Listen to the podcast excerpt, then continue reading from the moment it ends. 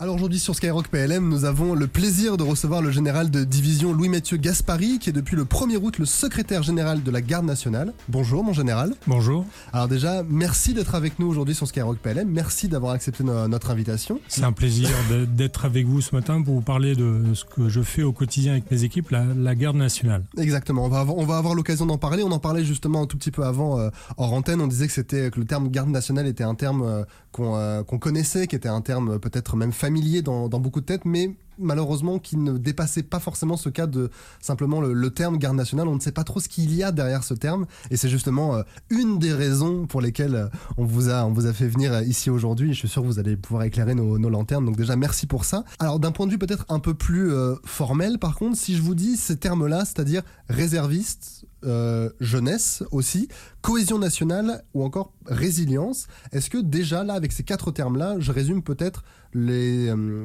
si je peux dire, l'objectif de ce de cet entretien avec vous aujourd'hui? Alors, ben, ces quatre termes-là, c'est le quartier en fait de, de nationale, euh, dans l'ordre ou dans le désordre, peu importe. Mais en tout cas, ce que je retiens, c'est que vous avez prononcé les, les mots-clés hein, qui permettent de, bien structurer la garde nationale. La garde nationale, elle est de création récente. Elle date de 2016. Elle a été mise en place par le, le président de la République, par la volonté de M. Hollande, qui a souhaité répondre au désir d'engagement de, la jeunesse après les attentats terroristes qu'on a connus en France en 2015 et en 2016. Et donc aujourd'hui, on est en 2022, donc 2022-2016, six années de, recul simplement. Donc je pense que la garde nationale a, bien prospéré pendant ces six premières années. Et aujourd'hui, on est à un moment où il faut euh, repenser un petit peu la garde nationale. Donc la, la garde nationale, euh, c'est aujourd'hui 77 000 réservistes qui donnent de leur temps pour euh, défendre euh, leur pays. Je, vous interromps, vous venez de dire un terme qui est peut-être qui est très important, on va le voir pour la suite de cet entretien, c'est le terme réserviste. La garde nationale, on va, on va en parler évidemment, on va continuer à redéfinir, à définir pardon, clairement les, contours de, la, de ce qu'elle est. C'est déjà, c'est une garde qui est composée de réservistes. Voilà, c'est ça. Donc la garde nationale euh, fédère les 77 000 réservistes qui appartiennent aux forces armées, mais aussi au, ministère de l'Intérieur, puisque la garde nationale, c'est une double tutelle, hein, tutelle du ministère des Armées et du ministère de l'Intérieur. Donc deux, jambes à la garde nationale, jambe intérieure et une jambe armée.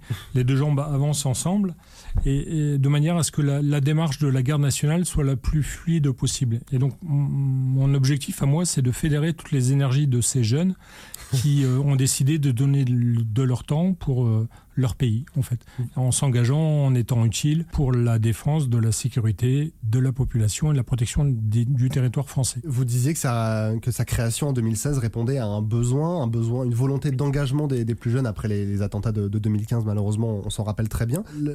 La création de la garde nationale était justement pour répondre à ce besoin euh, spécifique de jeunes qui voulaient s'engager, mais dans la réserve, pas forcément dans, euh, dans les métiers d'actifs. En fait, c'est un premier, un premier pas, bien souvent, hein, Bien pour sûr, les jeunes. oui. C'est-à-dire que ça leur permet de découvrir un petit peu ce, ce qu'est le métier des armes. Et donc, si affinité ou plus, ils peuvent évidemment euh, s'engager. Donc ça, c'est un, premier, un premier point. Mais euh, euh, on se souvient tous des événements dramatiques de 2015 et 2016. Et donc, on a eu...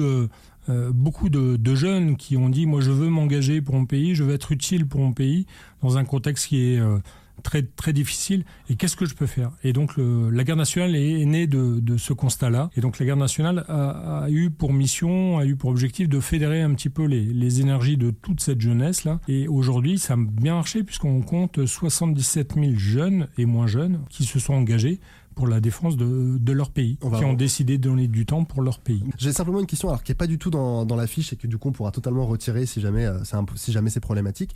On disait que euh, qu'il y a eu ce sursaut, euh, ce sursaut patriotique, si je puis dire, après les attentats de, de 2015. Est-ce qu'aujourd'hui, avec ce qui se passe en Europe, on le re- vous le ressentez aussi aujourd'hui C'est sûr que le, contexte géopolitique, euh, avec la guerre qui est aux frontières de l'Union européenne, avec ce qui se passe en Ukraine, interroge forcément euh, les, les réserves, notre modèle de réserve, l'engagement des, des jeunes. Et je pense qu'on ne peut pas euh, imaginer que les jeunes ne se posent pas cette question de savoir comment est-ce que moi je peux faire pour protéger mon territoire. Parce que les forces armées euh, vont être à l'extérieur de nos frontières pour protéger les, frontières, comme c'est souvent le, cas aujourd'hui. Et donc il va bien falloir euh, protéger la population à l'intérieur de notre pays. Et donc je pense que les réservistes ont une carte à jouer, on peuvent jouer tout leur rôle dans ce contexte-là. Peut-être pour les auditeurs qui nous écoutent maintenant depuis quelques minutes et qui sont là à, dire simplement, d'accord, ils nous parlent de réserve, de réserviste, c'est très bien, mais moi le terme de réserve, je ne le comprends pas, je ne sais pas ce qu'est un réserviste. Je vais, alors peut-être essayer un petit peu déjà, mais je pense que vous allez, vous allez le faire bien mieux que moi. Euh, des réservistes sont des personnes qui sont civiles de base, jusque là j'ai bon. Oui, absolument. C'est un bon début, c'est très bien. Et donc qui viennent en plus de leur profession habituelle, qui viennent donc, comme vous l'avez dit tout à l'heure, donner de leur temps pour des activités qu'on va appeler des activités de réserve, qui donc va permettre évidemment de renforcer les militaires d'actifs, si je puis dire, tous ceux qui justement œuvrent au, quotidien dans des missions de, sécurité, ici dans ce cadre précis, dans le cadre des deux ministères dont, on parlait précédemment. Vous avez parfaitement résumé la, situation. le réserviste, c'est un citoyen qui a décidé de donner du temps pour son pays, tout en ne consacrant pas l'essentiel de sa vie au métier des armes ou au métier de policier et de gendarme. Donc c'est un militaire à temps partiel en fait. C'est ça, on peut dire ça. Ouais, on, peut résumer les, choses comme ça. Je pense que tout le monde comprendra l'image qui est celle-là. Le réserviste, quand il fait sa période au service des armées, il exécute exactement les mêmes missions que les militaires d'active. Il n'y a pas de différence. Il n'y a pas de différence. Il n'y a pas de différence. Il est engagé euh, au sein des unités qu'il vient renforcer. Il peut aussi prêter assistance aux personnes qui ont été sinistrées.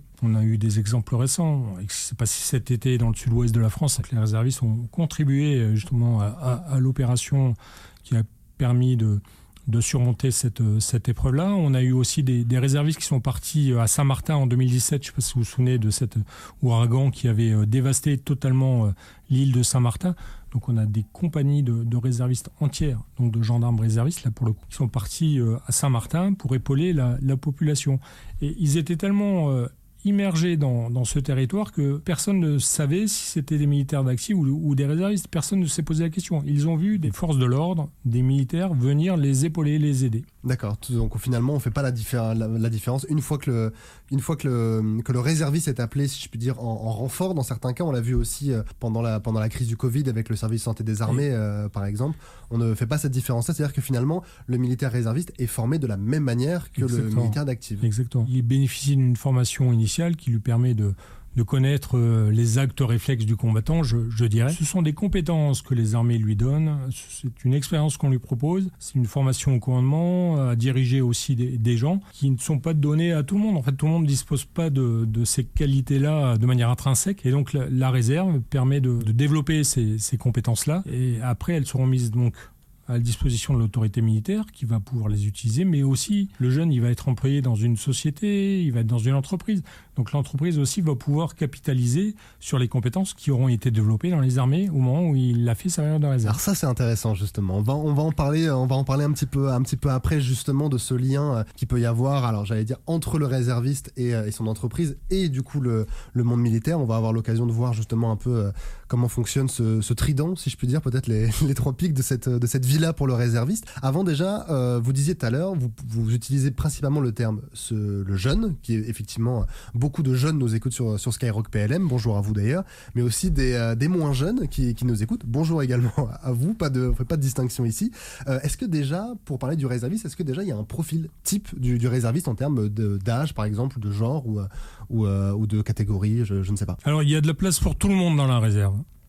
Les jeunes, donc, on parlait tout à l'heure de, des 77 000 réservistes. Bah, je vais vous donner un chiffre qui montre que la, part des jeunes est relativement importante, puisque sur les 77 000, on a 35% de jeunes, c'est-à-dire qui ont moins de 30 ans, qui font partie de, de, la réserve. Donc, c'est relativement important, c'est énorme. oui, c'est un, gros tiers, effectivement, c'est beaucoup. Et à, côté de ça, vous avez des gens qui travaillent dans des sociétés. Donc c'est aussi un, tiers, des actifs, mhm. qui ont décidé de donner leur temps euh, le week-end, en semaine, pour aller épauler leurs camarades des armées. en plus de leur vie professionnelle. En plus, de leur vie professionnelle. Et puis vous avez euh, des, gens qui ont suivi une période d'activité de 15, 20 ans, 25 ans dans les armées et qui ont décidé de partir à la retraite ou parce qu'ils sont atteints par les d'âge, ils quittent le service actif et donc les armées leur proposent un engagement dans la réserve. Et donc vous voyez, on a finalement un équilibre entre les jeunes, les actifs et les retraités. Encore une fois, il y a vraiment de la place pour tout le monde dans la réserve. Donc, du coup, là, de ce que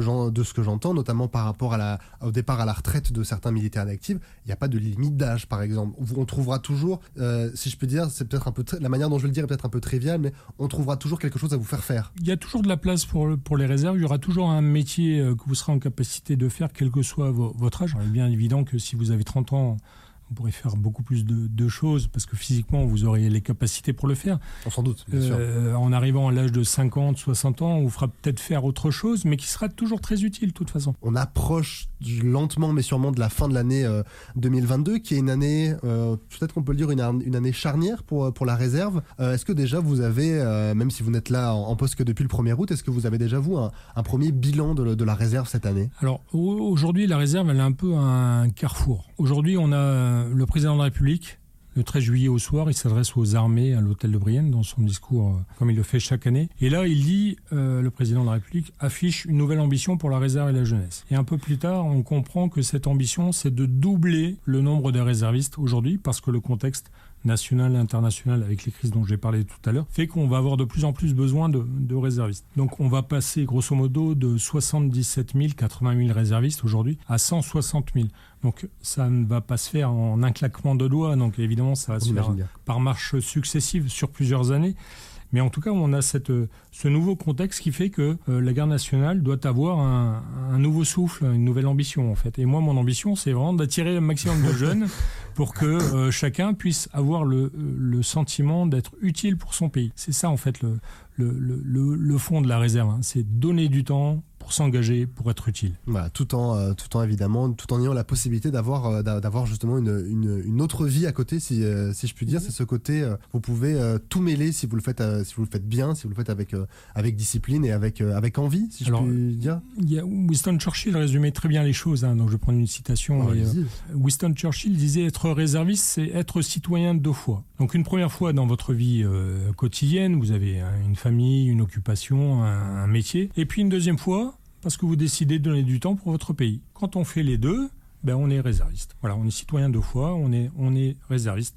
On donne du temps, on s'engage pour les autres, pour l'intérêt général. C'est ça qui est bien dans le, le, métier de réserviste. Et puis ce partenariat, en tout cas, est gagnant-gagnant. C'est-à-dire que tout le monde s'y retrouve. L'entreprise qui permet aux réservistes d'être employés et puis l'actif le, qui est réserviste, c'est un contrat gagnant-gagnant, puisque l'entreprise pourra s'y retrouver avec des compétences qui ont été développées par les armées, qui sont utiles euh, tout à l'heure. Euh, voilà, qui sont utiles à la construction de l'entreprise. Et puis le jeune pourra euh, donner du temps, pour, pour, les autres. Alors justement là vous parliez vous parliez des entreprises du fait que, les entreprises s'y retrouvaient qu'évidemment le réserviste s'y retrouve là je, je, pense notamment à, celui ou celle qui nous écoute en ce moment qu'il soit jeune qu'il ou elle soit jeune ou moins jeune et qui se dit ça m'intéresse, ce côté euh, double citoyen me plaît bien, j'ai envie de donner un, peu de temps pour, euh, pour mon pays, euh, mais finalement, est-ce que c'est pas quelque chose qui peut être comment, comment je peux mettre ça en place aujourd'hui dans ma vie telle qu'elle est, euh, telle qu'elle est aujourd'hui. Donc j'aimerais qu'on revienne un petit peu sur, euh, sur, sur ces points-là.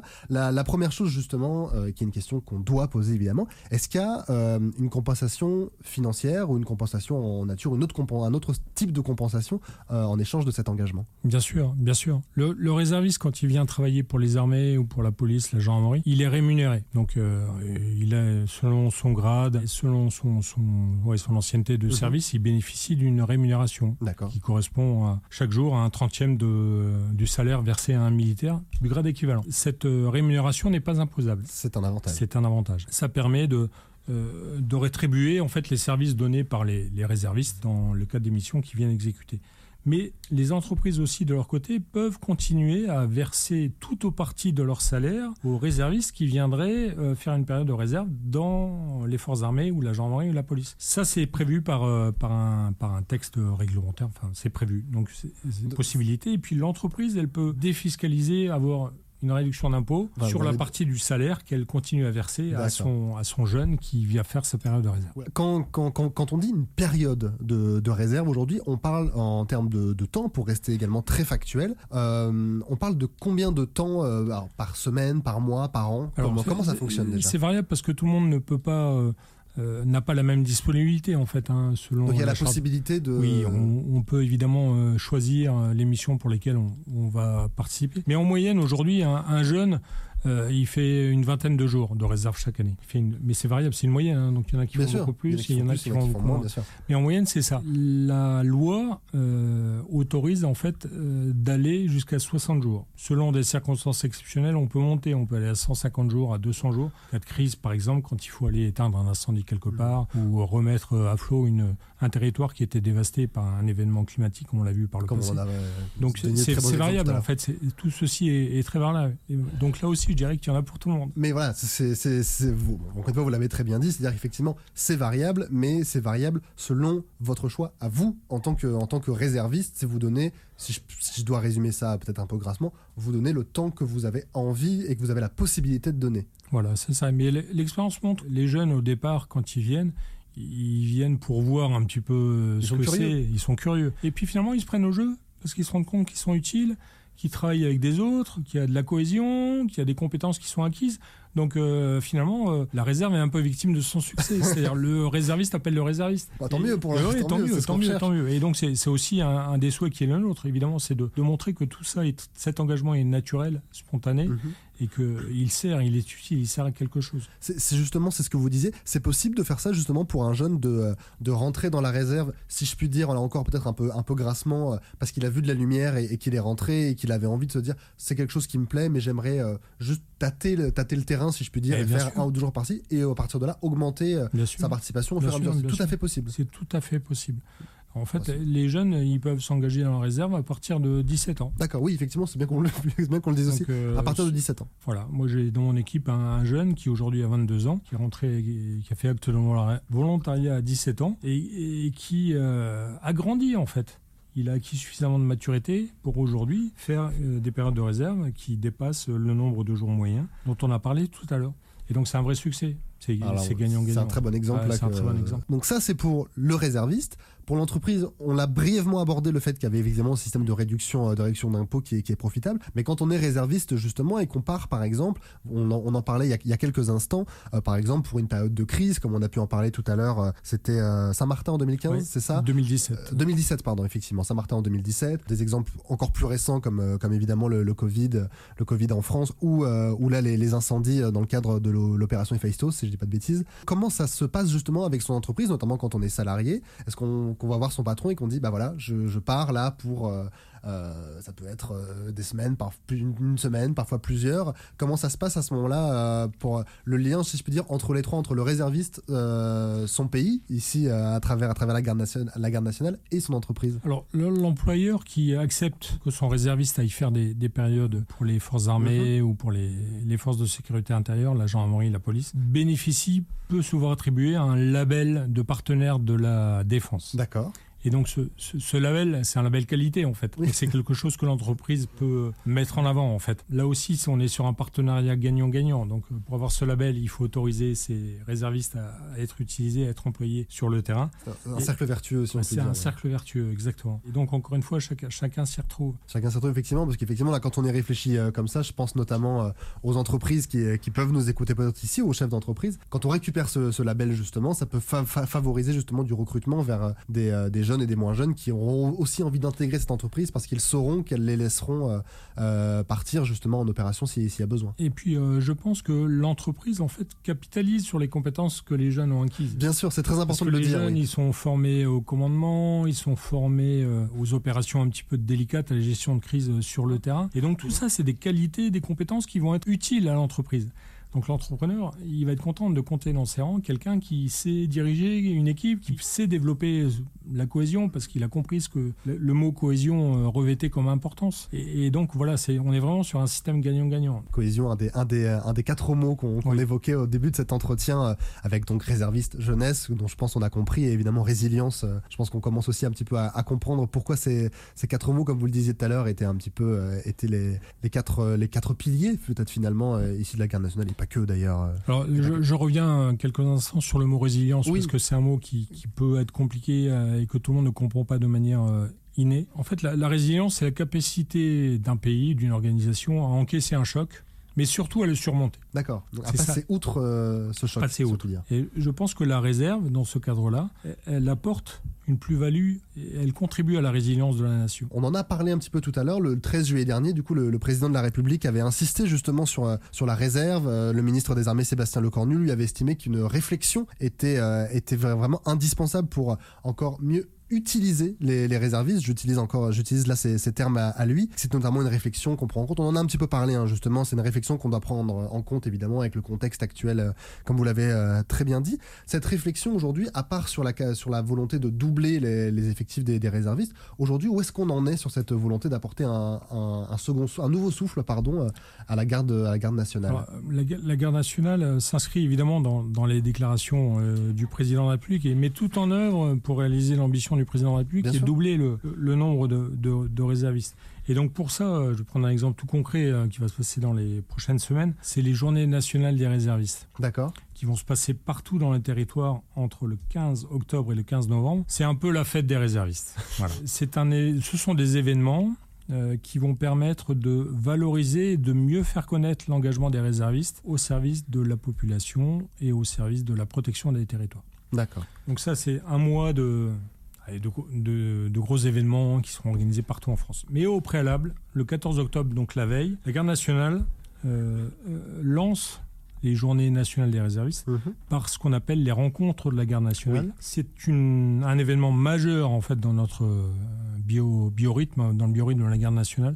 C'est un événement majeur qui va permettre de, de, passer une journée ensemble autour du thème réserviste au cœur des territoires, parce que le réserviste il est immergé dans un territoire et qui va permettre de de réfléchir ensemble et de tirer la synthèse un petit peu de ce que sont euh, les réservistes aujourd'hui, du sens de leur engagement. Donc cette table ronde, ça, ce colloque, les rencontres de la guerre nationale vont prendre la forme de plusieurs tables rondes, il y en aura trois, et ça va se passer dans un endroit qui parle à la jeunesse. On va, la guerre nationale va sortir de l'école militaire où elle est implantée pour aller à la rencontre des jeunes, et on va faire ça à la Cité internationale universitaire de Paris. Pour montrer que la garde nationale sait écouter les attentes des, jeunes. C'est écouter s'adapter à ces, exactement, exactement. J'espère que vous qui nous écoutez, j'espère que la, date et, la date et le lieu euh, sont pris. De toute façon, ne vous inquiétez pas, au pire, on, on se fera un plaisir de s'en faire l'écho de nouveau sur, euh, sur Skyrock PLM. Pour parler justement, pour rester un petit peu, euh, un petit peu dans ce thème d'innovation, de, nouveaux souffles, etc., un, des, un des secteurs des, des, armées qui a été très mobilisé et qui a dû justement puiser dans ses réserves, on en parle depuis tout à l'heure ces dernières années, c'est le service de santé des armées euh, j'ai cru comprendre, mais là encore, vous l'expliquerez mieux que moi, que justement, il y a une volonté de faire un, effort, si je, peux, si je peux utiliser ce, terme-là, un effort supplémentaire euh, au sein du service santé des, armées, ah peut-être d'inciter, euh, peut-être d'inciter les, plus jeunes à intégrer le SSA On a vu avec la crise du Covid et ce qui s'est passé à Mulhouse, il y a quand même un hôpital de, campagne des armées euh, qui a été monté euh, sous le signe de l'urgence sur le parking de l'hôpital de Mulhouse. Et donc il y avait des gendarmes, enfin des, militaires du service de santé des armées d'actifs, mais il y avait aussi des réservistes qui sont partis là-bas pour, pour épauler les, gens d'actifs. Et donc cette répétition des, des crises sanitaires, environnementale, climatique, fait que le service de santé des armées va être de plus en plus mobilisé pour apporter son concours dans, ces crises-là. Et, dans ce cadre-là, le service de santé a vraiment l'ambition de monter en puissance aussi le nombre de ses réservistes. Et dans le, dans, le cadre du SSA, par exemple, si je suis moi aujourd'hui, moi qui suis totalement un, public cible euh, aujourd'hui, euh, aujourd'hui pour intégrer, euh, pour intégrer la, garde nationale. Est-ce que j'ai besoin d'une formation particulière, par exemple, pour le SSA, ou est-ce que tout me sera euh, transmis euh, par, par les armées aujourd'hui? C'est mieux si vous êtes infirmier ou médecin déjà. Là, rapidement, vous pourrez être très utile au service de santé des armées. Vous aurez juste une formation de deux semaines ou de trois semaines qui vous permettra de, comprendre les rudiments de la, vie, militaire.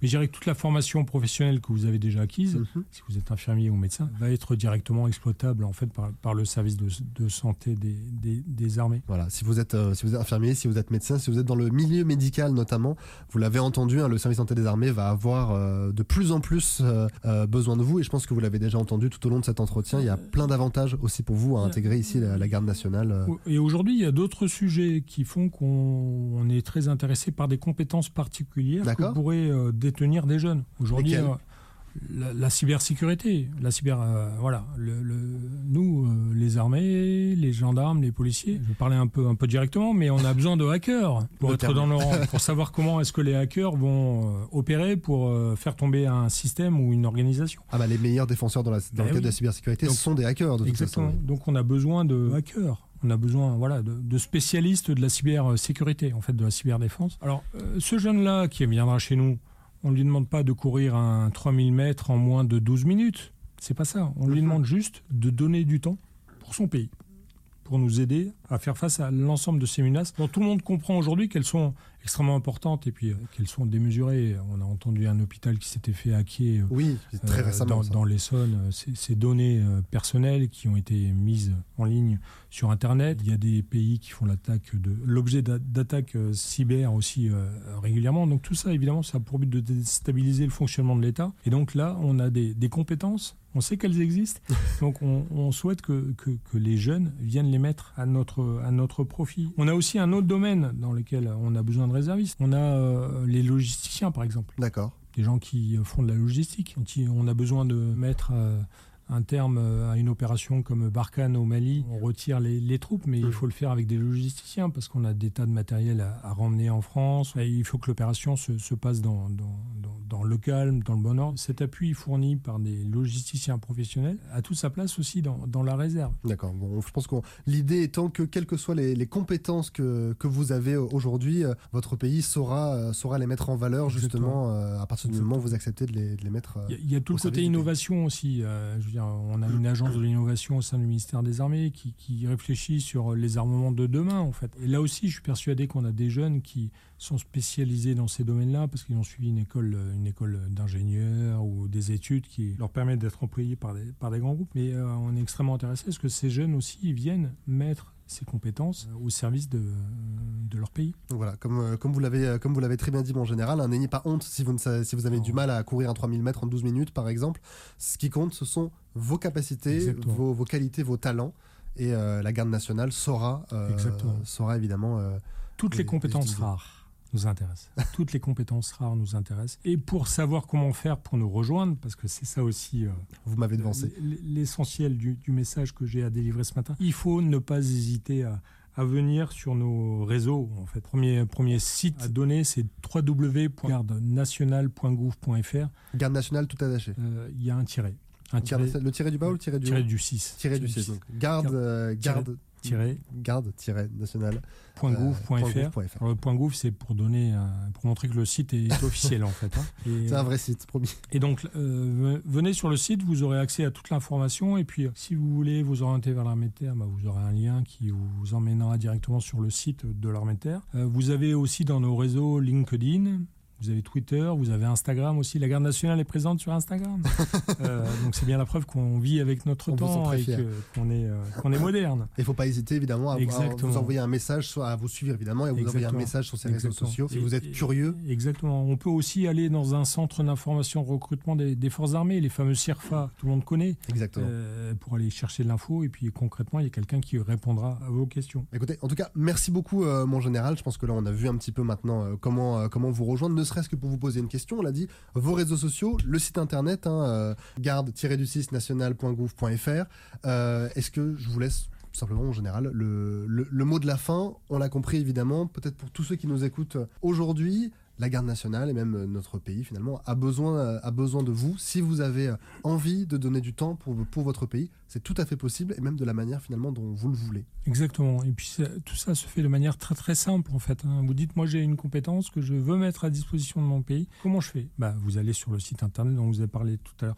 Mais au-delà, au-delà. Moi, je souhaite déjà m'adresser à tous vos auditeurs et puis à vous remercier de, m'avoir permis de, m'exprimer ce matin sur la garde nationale. Mais donc, mon premier message, un message de remerciement tous ceux qui sont réservistes déjà aujourd'hui et qui donnent de leur temps pour leur pays. Donc un grand merci pour ce que vous faites. Après, il y a tous ceux qui sont indécis ou qui se posent la question de savoir s'il faut y aller ou pas. Eh bien, moi je dis n'hésitez pas. Évidemment, il faut y aller parce que vous aurez accès à une formation, on va développer ensemble des compétences qui vous seront utiles, et puis on va exalter votre fierté de servir votre pays, de donner du temps pour votre pays. Parce que l'engagement, l'engagement, c'est pas anodin. Je dirais même mieux, l'engagement, c'est malin. et donc les, jeunes euh, ne doivent pas hésiter à s'engager et puis à donner du temps pour, pour leur pays. Donc rejoignez la garde nationale, retrouvez-nous sur le site garde nationale site.gouv.fr. Vous aurez accès à toute la documentation, à tous les éléments qui vous permettront de transformer l'essai que vous avez aplati entre les poteaux et qui permet de vous engager. Un mot en plus que je, que je rajouterais finalement au 4 du début de notre entretien, réservisme, jeunesse, cohésion nationale et résilience. Peut-être que moi, le petit mot que je rajouterais en tant que civil, c'est peut-être accessibilité. Finalement, la garde nationale est ouverte à tous ceux qui ont quelque chose à proposer. Je répète ce que je vous ai dit tout à l'heure, c'est-à-dire qu'il y a de la place pour tout le monde en fait. Ça, Il suffit juste d'avoir envie. Ou si on a un décis, eh ben, euh, venez, vous verrez que vous serez utile. En plus, la, réserve, telle que je la vois vivre hein, depuis, euh, parce que certes, je suis dans les fonctions depuis le 1er août 2022, mais dans toutes les, responsabilités que j'ai exercées auparavant, j'ai eu la chance et l'honneur de pouvoir travailler avec des réservistes. Et je sais combien ils contribuent à la plus-value du fonctionnement de nos forces armées. Je sais que chacun apporte sa pierre à l'édifice. Et donc, euh, les, les, réservistes, c'est comme une chaîne, en fait. Euh, si on veut que la chaîne soit parfaitement tendue et qu'elle rende le maximum de choses, il faut que chacun des maillons soit parfaitement imbriqué avec l'autre. Et donc, la, la garde nationale, c'est ça. C'est veiller à ce que tous les maillons de la chaîne soient parfaitement imbriqués avec, les uns avec les autres et soient utiles. Voilà. Bah merci beaucoup, mon général, encore une fois. Merci beaucoup d'avoir répondu à toutes nos questions. Euh, Merci à vous. Merci à vous.